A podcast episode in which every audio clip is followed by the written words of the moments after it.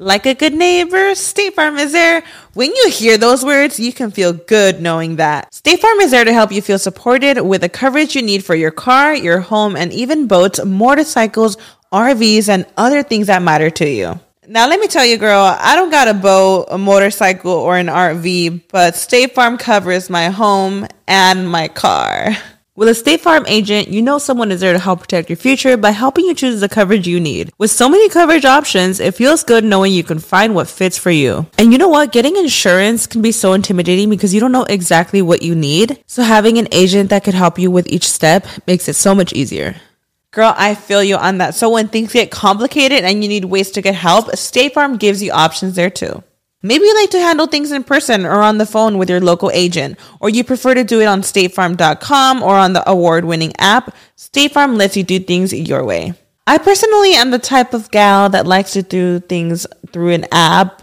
It just makes it more easier than going in person or hopping on a call. So I love that they have that option available. Girl, I like to use an app too. I'm not trying to pull up in person or, or call because I'm way too, I have too much social anxiety for that. I'm trying to do it on the app. So that's why I'm here with State Farm. And that is why, like a good neighbor, State Farm is there. With everyone fighting for attention, how can your business stand out and connect with customers? Easy. Get Constant Contact. Constant Contact's award winning marketing platform has helped millions of small businesses stand out, stay top of mind, and see big results fast. Constant Contact makes it easy to promote your business with powerful tools like email and SMS marketing, social media posting, and even events management. With Constant Contact, you'll reach new audiences, grow your customer list, and communicate more effectively to sell more, raise more, and fast track growth. Don't know much about marketing? No sweat. Constant Contact's writing assistant tools and automation features help you say the right thing at the right time every time. Plus, you can send with confidence, knowing your emails are actually reaching your customers thanks to Constant Contact's best in class 97% deliverability rate. I'm a small business owner and I believe that this is a great tool for other small business owners. In small businesses, you need to create a team. And if you're starting by yourself, Constant Contact can be the team that you need. Tackle any challenge with Constant Contact's expert live customer support. Plus, everything's backed by the 30 day money back guarantee. So get going and start growing your business today with a free trial at constantcontact.com. Just go to constantcontact.com right now. Constant Contact, helping the small stand tall. ConstantContact.com. Estás escuchando El Dolop, parte de Sonoro y All Things Comedy Network. Este es un podcast bilingüe de historia americana en el que cada semana yo, Eduardo Espinosa, le contaré un suceso histórico a mi amigo José Antonio Badía, que no tiene idea de qué va a tratar el tema. Excelente. Este va a estar más, más, más, más, más bonito. ¡Yay! Sí. es que también ya mi barómetro de cómo si está chido o está menos está intenso, ya, ya no sé. Pero mira, intentemos. Le, demos y lo- le damos y lo ya decidimos terminando. El agua con radio funcionó bien hasta que se le cayó la mandíbula. ¿En qué ojo me pongo el parche? Malditos salvajes incultos. Pagaba 25 centavos a los niños de la localidad por cada perro o gato que le llevaran. No, espérate, ¿qué? El parque se hizo consciente, el parque probó la sangre, güey. ¿De qué se va tan? Lo bueno es que nada más te trabas cuando lees, ¿verdad? Sí, sí, sí. –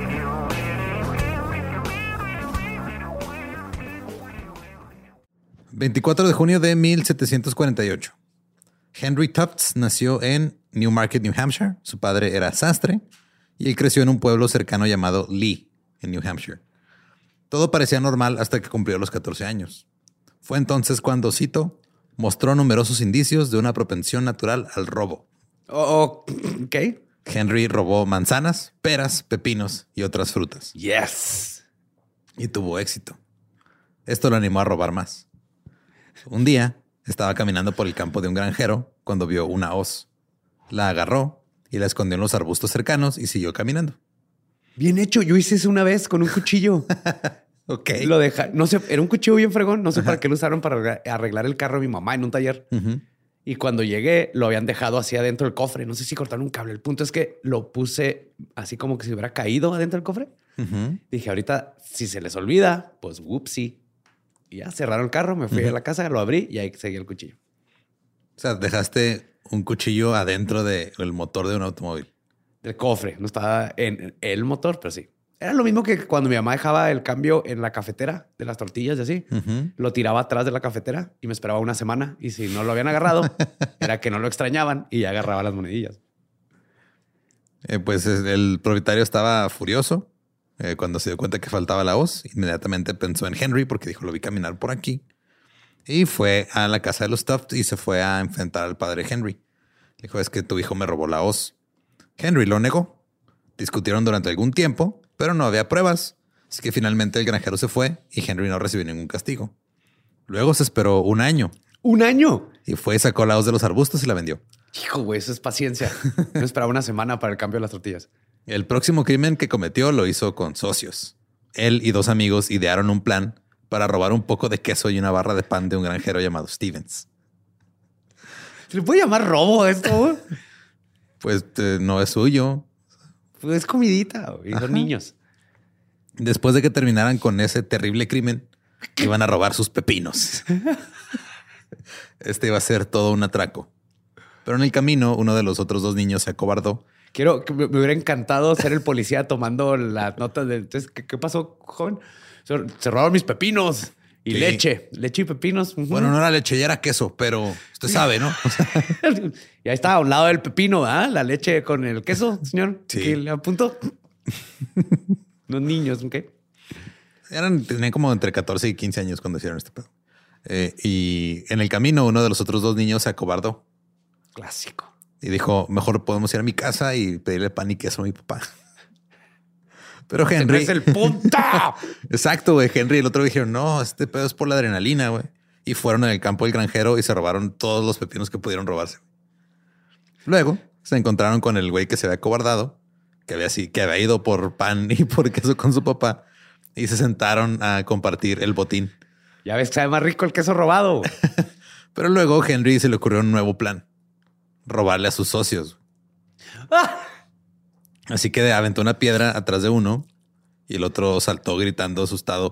Nos descubrieron y se fueron corriendo los tres y dejaron sus pepinos robados y su pan y queso ahí. Todos fueron a sus casas y luego Henry volvió, agarró toda la comida y la escondió en otro lugar. Henry es un ladrón caballero. Totalmente.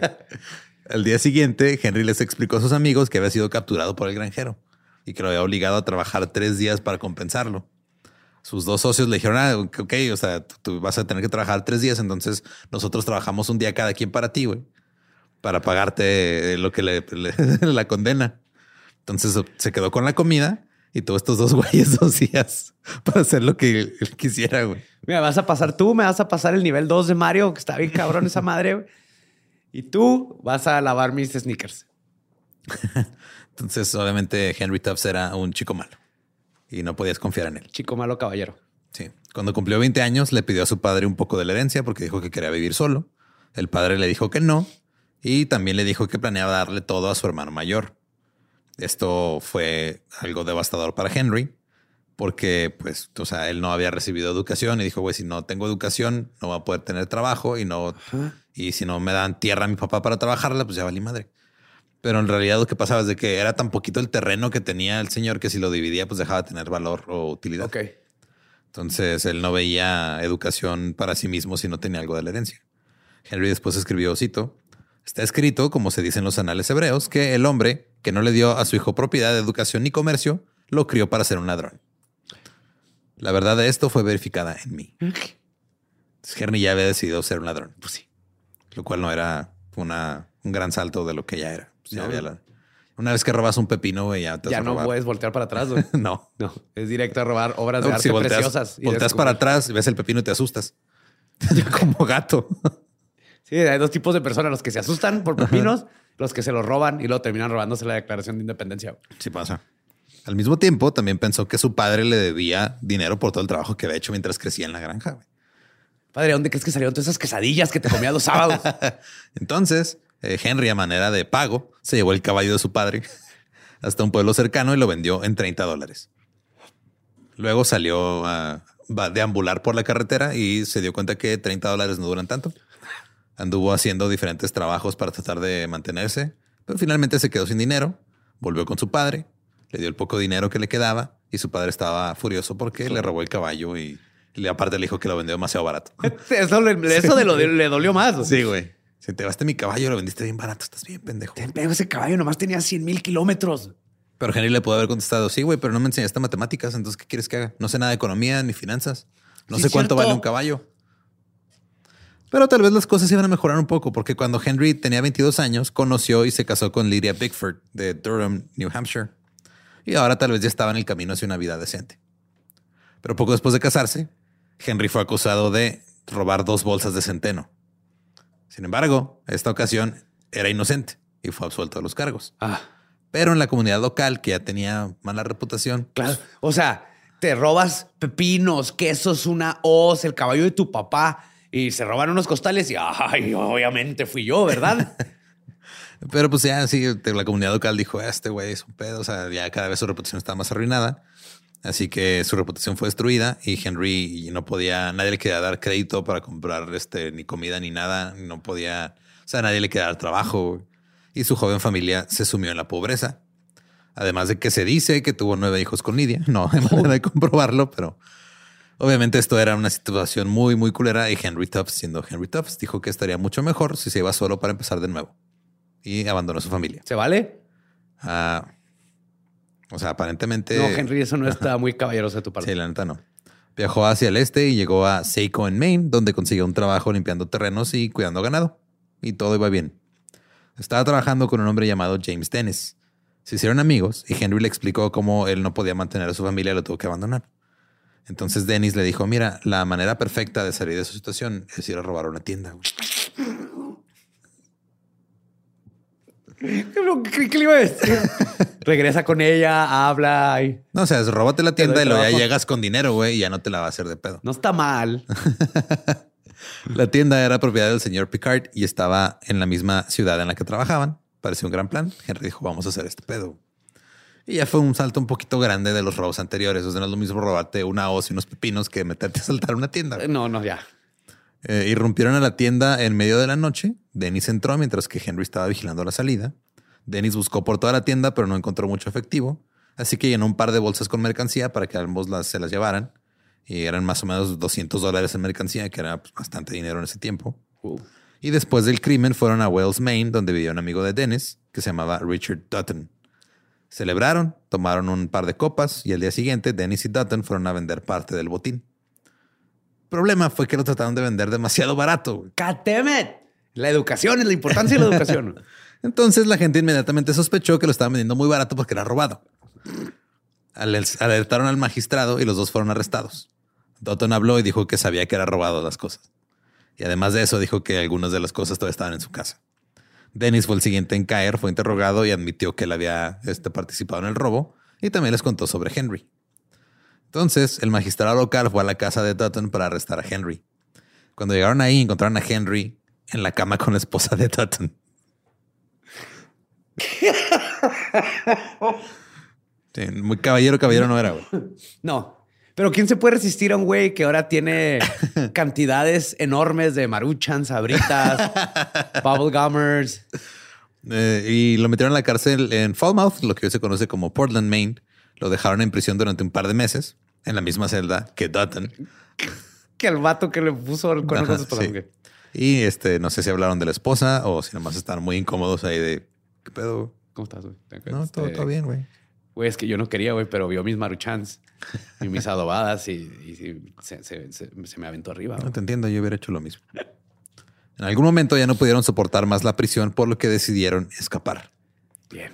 Encendieron un fuego en su celda. Asumieron que esto iba a quemar la pared y iban a poder salir. Pero el fuego tenía otras ideas. Se propagó muy rápido y pronto esto va fuera de control. Bueno, la mamamos. No la mamamos, sácanos. Sí, güey. Henry la cagué, la cagué, la cagué. Henry Dutton comenzaron a gritar pidiendo ayuda desde el incendio que ellos mismos provocaron en su propia celda. Y cuando lo soltaron, casi se habían asfixiado. Luego las autoridades locales lucharon contra el fuego durante tres horas y lo lograron apagar. Pero la cárcel ya no podía retener a nadie, así que fueron trasladados a la cárcel de Old York. El problema es que al trasladarlos, se dieron cuenta que iba a ser acción de gracias, iba a ser Thanksgiving. Oh, no. Entonces, este, pues, tenían su día libre, güey. Entonces le dijeron al señor Modley y una familia que tenía una granja, así, güey, pues cuida tú a Henry y a Dennis. ¿Es un rato". neta? Sí, güey. Tenemos que comer pavo. Ajá. Cuidarnos estos dos prisioneros. estos dos güeyes, este, y luego Qué bonitos tiempos aquellos a veces. Henry Más escribió- sencillos, ¿no? La neta sí. Henry después escribió, eh, aquí la gratitud me obliga a dar testimonio de la humanidad y benevolencia de ese caballero, a quien se debe mi peculiar agradecimiento por habernos utilizado mientras permanecía en su familia, también como me ha ido desde entonces en cualquier parte de América. Oh, wow. Este este güey los cuidó una- un, un día o dos y dijo, oye, no mames. Les haber dado también su pavito Ajá, y todo sí. en la cena ahí Sí, con la familia. Qué bonito señor, güey. Me trató súper bien. Hijos, esposa, este es el ladrón caballero. Robó maruchan, pepinos. Ahí es el esposo de la mujer que, que se acaba de coger hace poco. Son compas, quemaron una cárcel. Sí que tuvieron su, su buen fin de semana largo. y el día siguiente fueron llevados a la cárcel de Old York. Bueno, uno llegó a la cárcel porque mientras los llevaban, este Dennis se quitó los grilletes y se fue. Que, que- ni que estaban cerrados, güey. Probablemente Conociendo no, cómo eran. Ajá.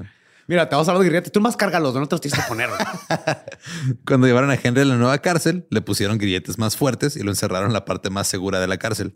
La que no está hecha de madera y papel. Sí, bueno. Se quedó ahí durante 19 días. Luego llegó el señor Picard, el dueño de la tienda que robaron. Explicó que si Henry aceptaba servir en el barco de su hermano en un viaje a las Indias Occidentales, retiraría los cargos. Es neta. Sí. Dijo, no, mira, no lo metan en la cárcel, dénmelo tres meses, que se vaya con mi carnal a, las. Indias a trabajar en el barco. Y ya va todo bien, no Con pasa eso nada. quedamos. Y Henry estaba con grilletes en las piernas en la cárcel. Dijo, le entro, a huevo. Fue puesto en libertad. El señor Picard y él se marcharon para llevar a Henry al barco. Luego Picard decidió que necesitaba un trago y se metieron a una taberna. Y le dijo a Henry, si quieres tú adelántate, ahorita te alcanzo. Así que Henry se fue, ah, dio vuelta a la derecha en lugar de a la izquierda. Ya, vámonos. Ya, ya era la última vez que lo vio. Ah, la inocencia. Henry se dirigió al oeste de New Hampshire. Ahí trabajó como chofer en el fuerte número 4. Luego se fue a Claremont y trabajó limpiando terrenos para un señor que se llamaba Enoch Judd. Judd tenía dos hijas solteras. Henry se casó con una. Claro. El matrimonio no duró mucho ya que Judd se enteró que su yerno ya tenía esposa. Henry, Henry después escribió, siendo, cito, siendo tal el estado de las cosas, pensé que sería prudente salir del campamento en la temporada, así que dejé Claremont esa misma noche. Siendo que mi nuevo suegro me apuntó con una escopeta después de darse cuenta que abandoné a mi esposa y nueve hijos. pues, asumí que lo mejor era continuar con mi vida. Regresó una vez más a su familia que estaba en Lee, pero ahí descubrió que todos pensaban que era una basura de persona. No. Descubrió que la noticia de su segundo matrimonio lamentablemente le había llegado a Lidia. También. En consecuencia, ella le dio una bienvenida tosca. ¿Cómo, güey? ¿Cómo no habían teléfono? nada? El chisme es poderoso. Güey, claro que es poderoso. Digo, estás en, un, en el mismo estado, en diferentes pueblitos y Se de repente en llega un güey, chinga. a- a- o sea, llega el güey que vende grano y que llega cada dos semanas y digo, güey, supiste que, que este güey quemó una cárcel. No mames, ya se casó con la señora, la hija El de. güey, el güey de los maruchan y las Sí, güey, sí, ya. Qué cabrón. ¿Qué más ibas a hacer? No había nada que No había hacer. nada que hacer, Más sí. que arar la tierra, Ese era el cosechar. Netflix, güey. Ajá, güey. Y- Chismes en chill. Sí. Su reputación era mucho peor de cuando se había ido anteriormente. eh, y era mala cuando se fue. Lo peor es que no ha hecho nada malo en sí, pero ya su reputación está en el hoyo. Güey, güey. pues, para, para sus tiempos. También hay que poner en perspectiva los crímenes que estaba cometiendo, güey. Sí, güey, ese granjero estuvo ahí meses esperando sus pepinos. Tienes razón. Sí. Los rumores de sus actividades se habían llegado a su pueblo y las cosas se pusieron muy mal. De repente, un grupo de soldados muy borrachos pasaron por su casa y decidieron destruirla, haciendo desmadre. Trató de mantenerlos a raya agitando su mosquete, pero ellos continuaron. Así que disparó. Pero no, o sea, nada más escuchó el ruido, no salió nada. Ajá. Porque se, romp- se No está rompió la bala, mosquete, o-. Pero eso fue suficiente para asustar a los soldados y huyeron sin, sin hacerle nada a su casa. O sea, eran como el pinche lobo llegó, lobo eran los soldados y llegaron a soplar a la casa de este güey. Este güey salió con escopeta. ¡Hey! Y como cualquier individuo de calidad moral eh, innegable, decidió que esta era otra razón para no quedarse en su casa y estar con su familia y se fue de nuevo.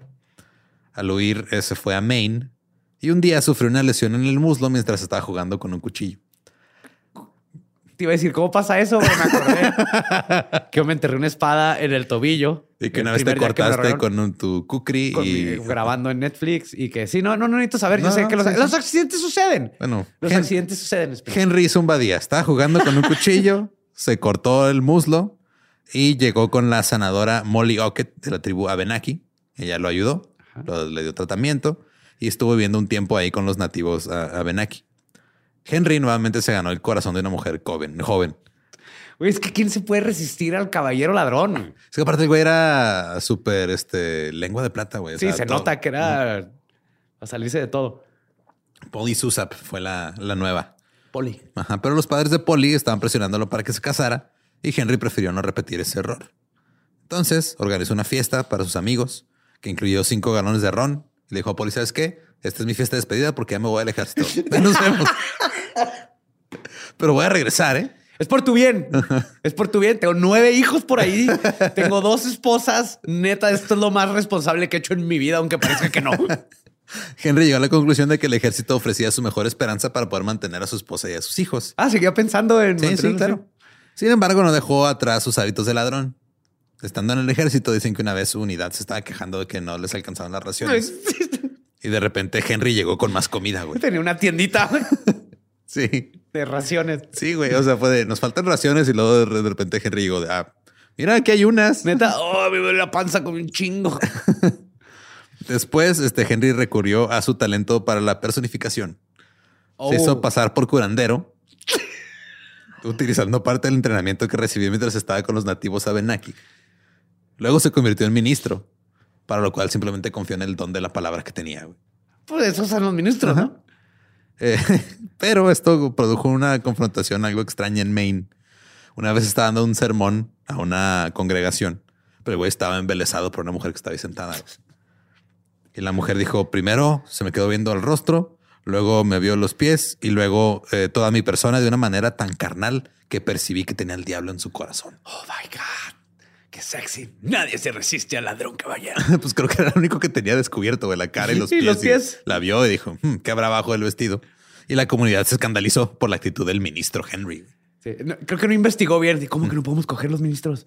ah, qué ¿Qué? pendejo. What? Yo no quiero ser ministro. Pero Henry escapó del escándalo, siguió adelante con su vida, Muy bien, Henry. deambuló por New Hampshire, Vermont y llegó hasta Virginia. Eh, estuvo trabajando como curandero, como médico, Tarotista, daba yoga. como ladrón cuando era necesario. Y durante un tiempo, Henry tenía una pinza de langosta. Ajá. y esta pinza de langosta la usaba para ver el futuro. No. O por lo menos eso decía que hacía, güey. Que era para saludar langostas y tener un negocio de. No, el güey llegaba con su pinza de langosta y le decía hacia la gente. es que se reunían en grupos, güey, para escucharlo hablar. ¿Qué, qué- porque, ¿Qué más ibas a hacer? Llegaba un extraño con una pinza langosta y les decía, este es un cuerno encantado que me deja ver el futuro. Luego se hacía llamar Gideon Garland Ok. y era, era un hechicero mago. Y te le haces así tres veces tac, tac, tac, antes de leer el futuro. No sé, pero Tac, tac. No, sí sirve. Ok, ahora sí vamos a leer el futuro. consiguió otra esposa en Vermont. Nadie se resiste al caballero ladrón con pinzas de langosta, güey. Y luego trabajó durante varios años como agricultor y mantuvo sus robos al mínimo. Pero luego salió a deambular el país de nuevo. Mientras vagaba por el campo, conoció a un hombre llamado James Smith. Y juntos formaron un dúo criminal. Robaron gallinas, pavos, ovejas y otros alimentos de granjeros para no morir de hambre. Sí, ese güey no más roba comida hasta ahorita. Pues sí, la mayoría de las cosas que robas son comida. Eh, pero pues también, o sea, robas granjas, güey, o te robas la comida, o te la robas la propiedad voz. de- ¿Qué, más vas a robar? güey? Pues sí. Y pudieron vivir ahí durante bastante tiempo. El problema fue que su ropa ya estaba desmoronándose y tenía que encontrar la manera de cubrir sus necesidades básicas. Uno de los amigos de Smith les dijo que podían irrumpir en una tienda local y robar. Dado que robar una tienda le había ido, o sea, le, le había funcionado. Ah, no, sí, bueno, sí, sí, o sea, sí sí, se llevaron funcionó. bastantes cosas. Henry estaba de acuerdo. Y así lo hicieron. Se metieron en una tienda por la ventana, se llevaron ropa, dinero, algunas piezas de plata y otros bienes que le iban a ayudar con su vida de nómada. Le dieron una parte de los amigos de, de los bienes al amigo de Smith. Así como de, "Eh, güey, tú nos dijiste que estaba hecha esta tienda, güey, ahí te va, mira, Claro, tu es- comisión. y luego salieron de la ciudad en dirección a Massachusetts. Cuando llegaron ahí, empezaron a vender lo que habían robado. Lo que no sabían es que los dueños de la tienda, Gilman y Chapman, se habían dado cuenta, estaban enojados y los venían siguiendo, Oh, oh. nada más escondidas. Ajá. Los alcanzaron a Henry Smith y los hicieron que los arrestaran. Porque resultó también que el amigo de Smith, el güey que le dieron su comisión, eh, se volvió el soplón después de que se arrepintió. Le dio la, la cruda moral. El problema es siempre, siempre hay un suplón. Así nos tramparon con lo de la escuela. güey. Con cuál- Cuando, cuando nos metimos de niños a la escuela de por mi casa, de que no- hubo un soplón, uno de los que anduvo ahí, no Ajá. aguantó y le contó a todos los papás y después por eso nos descubrieron. Pues sí, o sea, este güey, o sea, toda que le dieron su parte del botín, güey, su comisión y todo, este güey se sintió mal y fue, les dijo a los dueños de la tienda, los dueños de la tienda los persiguieron y les dijo cómo habían escapado y todo, los agarraron. Henry y Smith fueron encarcelados en Exeter. Debido a su reputación, Henry fue considerado un criminal más empedernido y fue puesto en confinamiento solitario en el calabozo de la prisión. Ay, güey, por robar. Pues ya se había robado varias cosas durante su vida. Pues sí, no es asesino. Solitario está feo. y estaba encadenado otra vez, eh, tanto, ahora tanto de los pies como de las manos. Y luego, o sea, lo, lo amarraron de pies y manos y luego amarraron los grilletes al piso. La habitación estaba completamente oscura. Henry casi no tenía interacción humana y todavía no estaba bajo condena, estaba, estaba esperando el juicio. Oh, El horrible olor de la, de la celda, junto con las ratas que le mordían los pies, la falta de comida, la falta de ropa, le hacían que no pudiera dormir bien. Lo dejaron así durante tres meses. Y luego lo llevaron a la sala del tribunal para su juicio. Los dos hombres fueron rápidamente declarados culpables. Ambos iban a recibir 35 latigazos que les iba a dar otro preso. Esa era la condena, güey. Tu condena es, te van a pegar 35 veces, va a hacerse, güey. ¿Y qué? Y el otro preso tenía así, güey, no mames, ¿qué pedo? ¿Yo qué? No mames.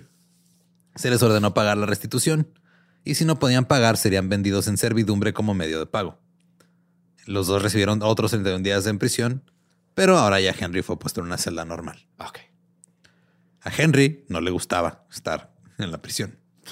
En lugar de esperar a que pasara el mes, decidió escapar. Algunos, Inundó la celda y casi se ahoga. Construyó un pájaro enorme, güey. Con la ayuda de unos Boy Scouts. Y luego dijo, ya nos vamos.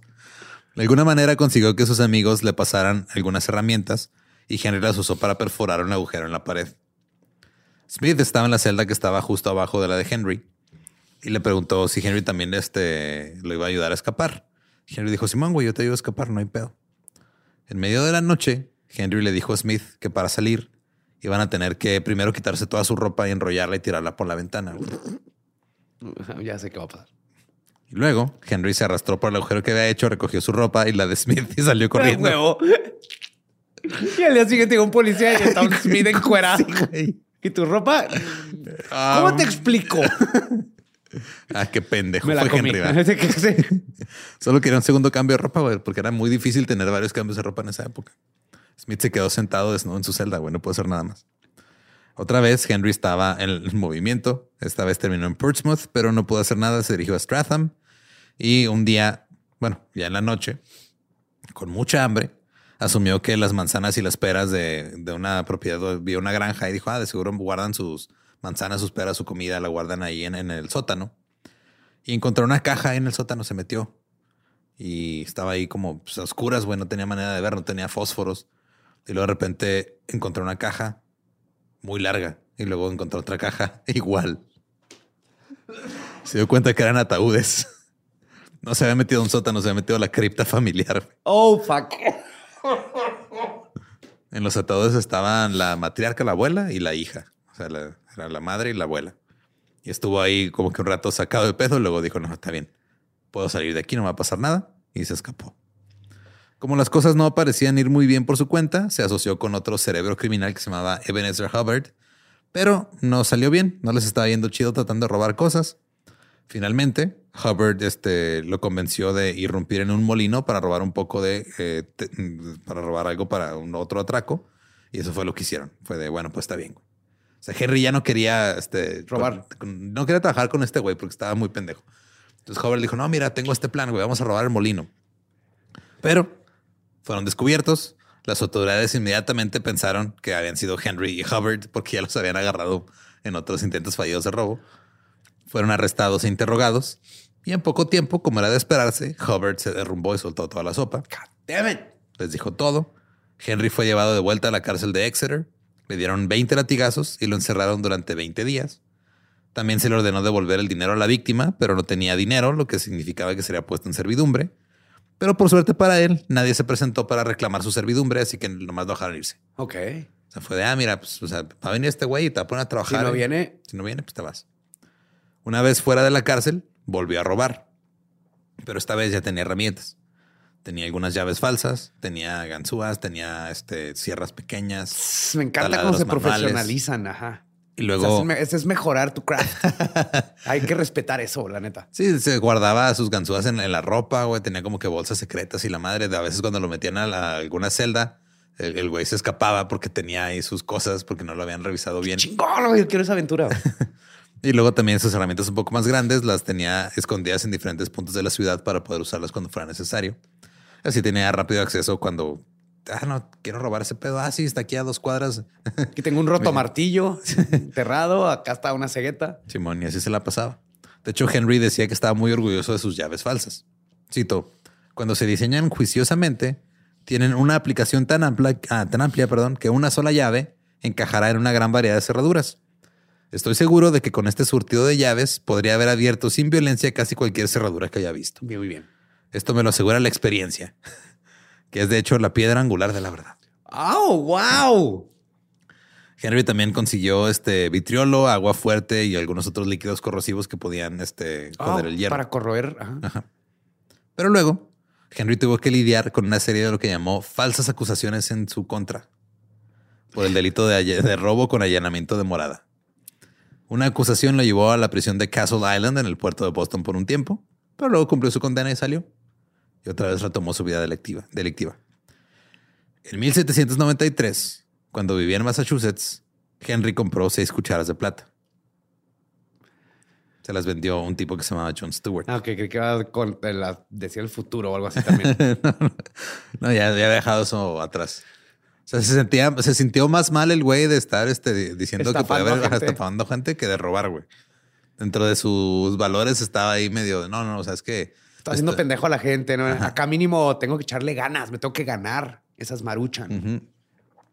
Stewart dijo que él había encontrado estas cucharas cuando limpiaba un sótano. Y Henry estaba usando las cucharas un día cuando un vecino las reconoció. Está usando las cosas de está comiéndose su maruchan. Estaba comiendo, güey.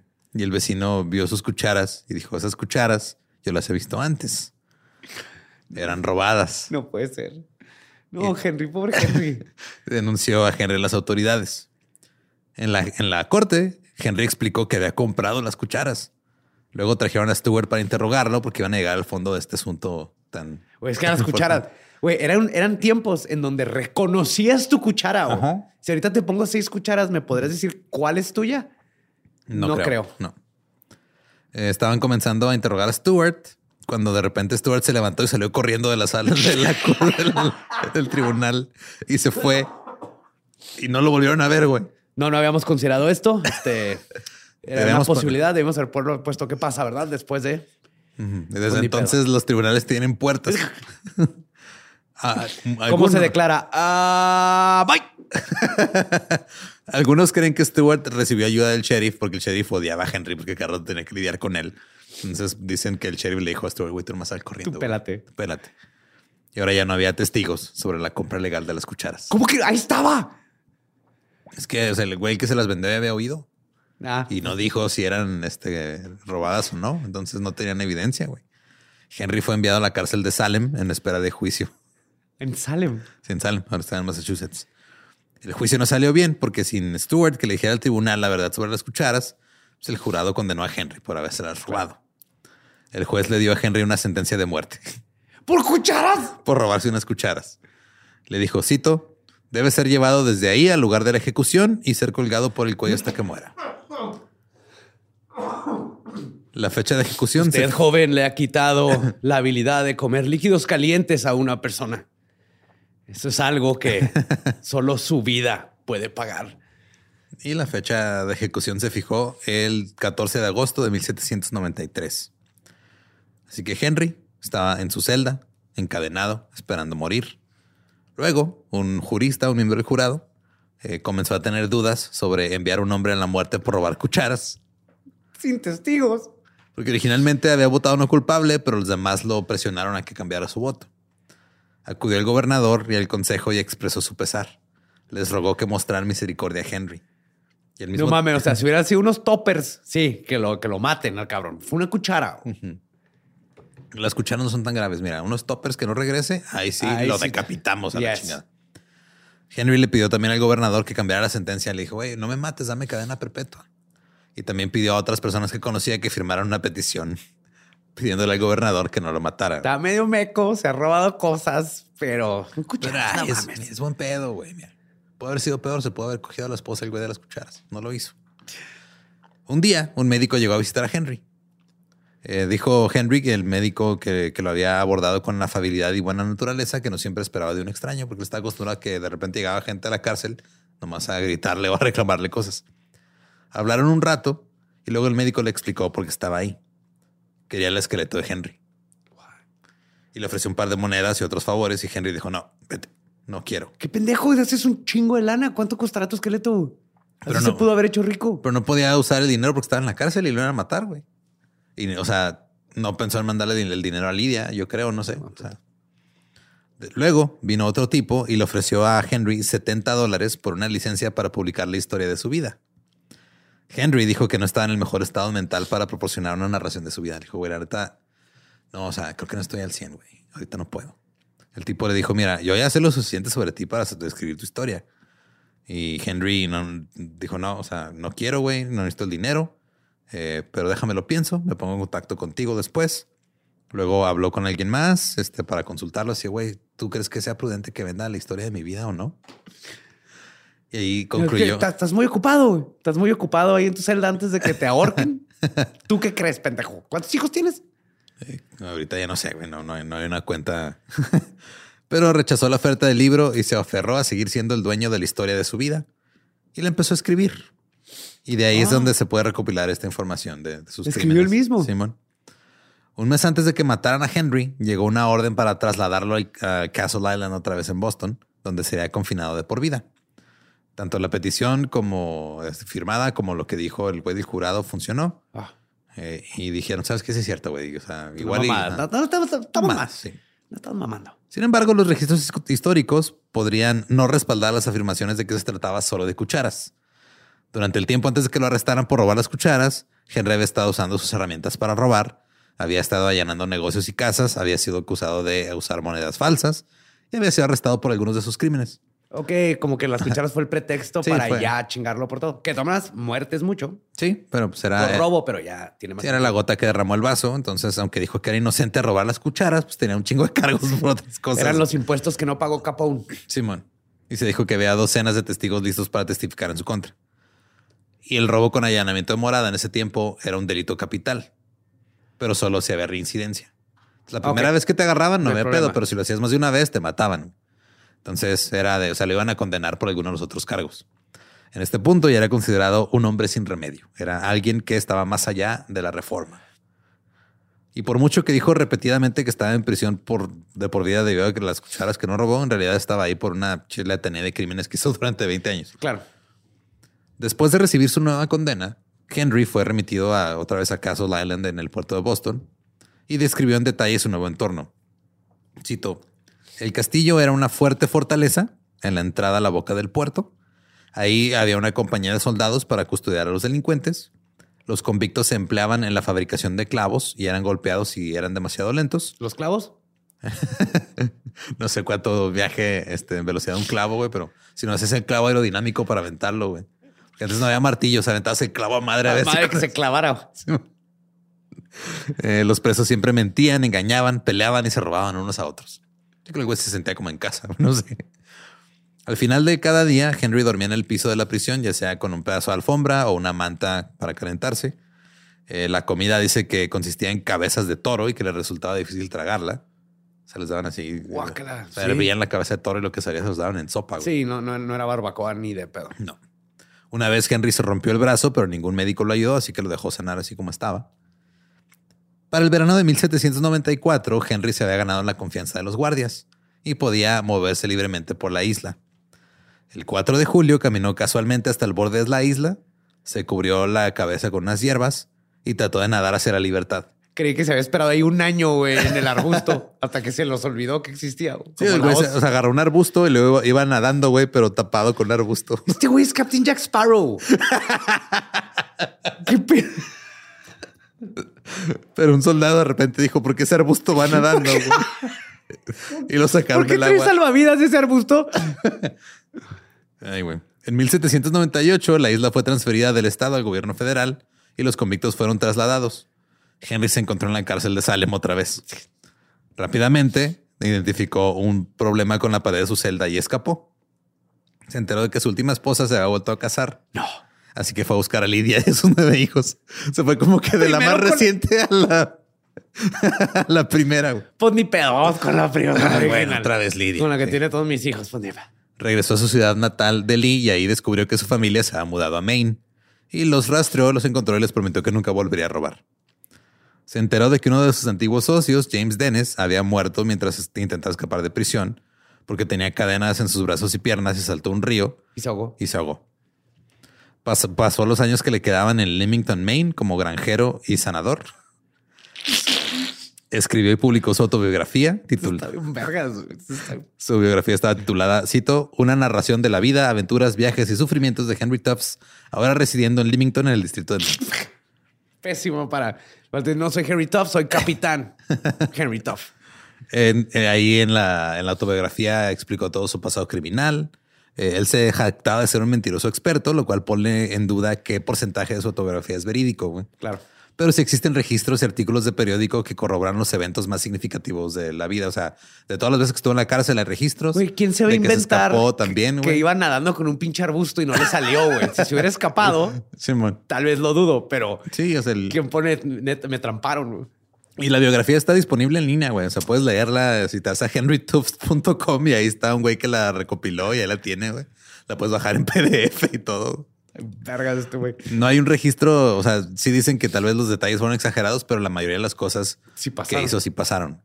No hay un registro exacto de su muerte, pero hay un artículo que está justo en esta página que encontró alguien que decía el 22 de febrero de 1831 en el periódico Eastern Argus de Portland, Maine, donde tenían más así, no había ni siquiera obituarios, nomás decía muertes y los decía nombres. quién y dónde. Ok. Y esta decía en Limerick, Maine, el doctor Henry Tufts, de 86 años. Sí le creo y cabrón que ese era Tuff. Se hizo pasar por doctor al final de su vida. Ya A no huevo. sé qué pedo. es que es que no, era curandero. Ajá, pues sí, güey. El brinco es nomás ponerle doctor antes de tu nombre. Es la única diferencia. güey. y esa es la historia del criminal Henry Tufts, güey. Uno de los güeyes más, este... Criminal, capitán, Ajá. ladrón, caballero, Henry Tuff. Hizo, hizo todo. Sí. No sé, o sea, tuvo un chingo de esposas que no sabían que güey estaba casado hasta después. Hijos. No se sabe cuántos hijos este, tuvo. Se dice que tuvo nueve con Lidia, pero no hay registro de, de todos. Pre- predecía el futuro con pinzas de. Con una pinza de la- Está en vergas. Estuvo un, tiempo, un chingo de tiempo con los nativos Abenaki. Esta Molly Ockett es una curandera muy famosa de, de la historia de los nativos americanos. Con la que se iba a casar. Y pasó, no, o sea, que la que lo ayudó cuando Ah, se sí, se fue la pierna por Y, Mo- y Molly estuvo con él un tiempo, güey, le ayudó cosas, o sea, le enseñó cosas, lo entrenó, güey. Sea, el güey, Lo hizo doctor. güey. Y lo más responsable que hizo en toda su vida fue no casarse con Polly. güey. sí, creo que fue la única cosa que sí este, fue de, ah, ¿sabes qué? No te conviene, güey, tienes todo un futuro por delante. Te voy a abandonar en un año, la neta. Es más, te estoy abandonando en este momento. Sí, ya cambié, ya cambié. Este abandono es lo mejor que te puede pasar. Ay. Y pues este, recuerden que nos pueden seguir en todos lados como arroba el Dolop. A mí me encuentran en todos lados como arroba ningún Eduardo. A mí me encuentran como el va diablo. Y si no conocen su historia, no van a saber si las cucharas que compraron fueron robadas o no. Ay, güey. ¿Estás listo para convertir tus mejores ideas en un negocio en línea exitoso? Te presentamos Shopify. Tal vez no lo sabías, pero nuestro podcast More Than Mamis es un negocio y lo empezamos por supuesto para desahogarnos y hablar sobre la maternidad, no para convertirnos en expertas de ventas y del e-commerce. Así que sí, necesitábamos ayuda para vender nuestro merch y poner en marcha nuestra tienda. ¿Y cómo suena con Shopify? Llegó otra venta. Shopify es la plataforma de comercio que está revolucionando millones de negocios en todo el mundo. Ya seas un emprendedor desde tu casa o desde donde sea, Shopify es la única herramienta que necesitas para iniciar, administrar y hacer crecer tu negocio sin dificultades. Con Shopify puedo gestionar pedidos, envíos y pagos desde cualquier lugar, brindándote toda la información y estadísticas de tus ventas al detalle. Regístrate para un periodo de prueba con tan solo un dólar al mes en shopify.com barra sonoro, todo en minúsculas. Ve a shopify.com barra sonoro para llevar tu negocio al siguiente nivel. Shopify.com barra sonoro. ¿Estás listo para convertir tus mejores ideas en un negocio en línea exitoso? Te presentamos Shopify.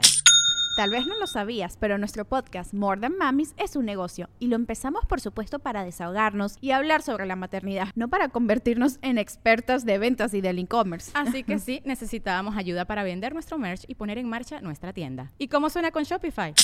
Llegó otra venta. Shopify es la plataforma de comercio que está revolucionando millones de negocios en todo el mundo. Ya seas un emprendedor desde tu casa o desde donde sea, Shopify es la única herramienta que necesitas para iniciar, administrar y hacer crecer tu negocio sin dificultades. Con Shopify puedo gestionar pedidos, envíos y pagos desde cualquier lugar, brindándote toda la información y estadísticas de tus ventas al detalle. Regístrate para un periodo de prueba con tan solo un dólar al mes en shopify.com barra sonoro, todo en minúsculas. Ve a shopify.com barra sonoro para llevar tu negocio al siguiente nivel. Shopify.com barra sonoro.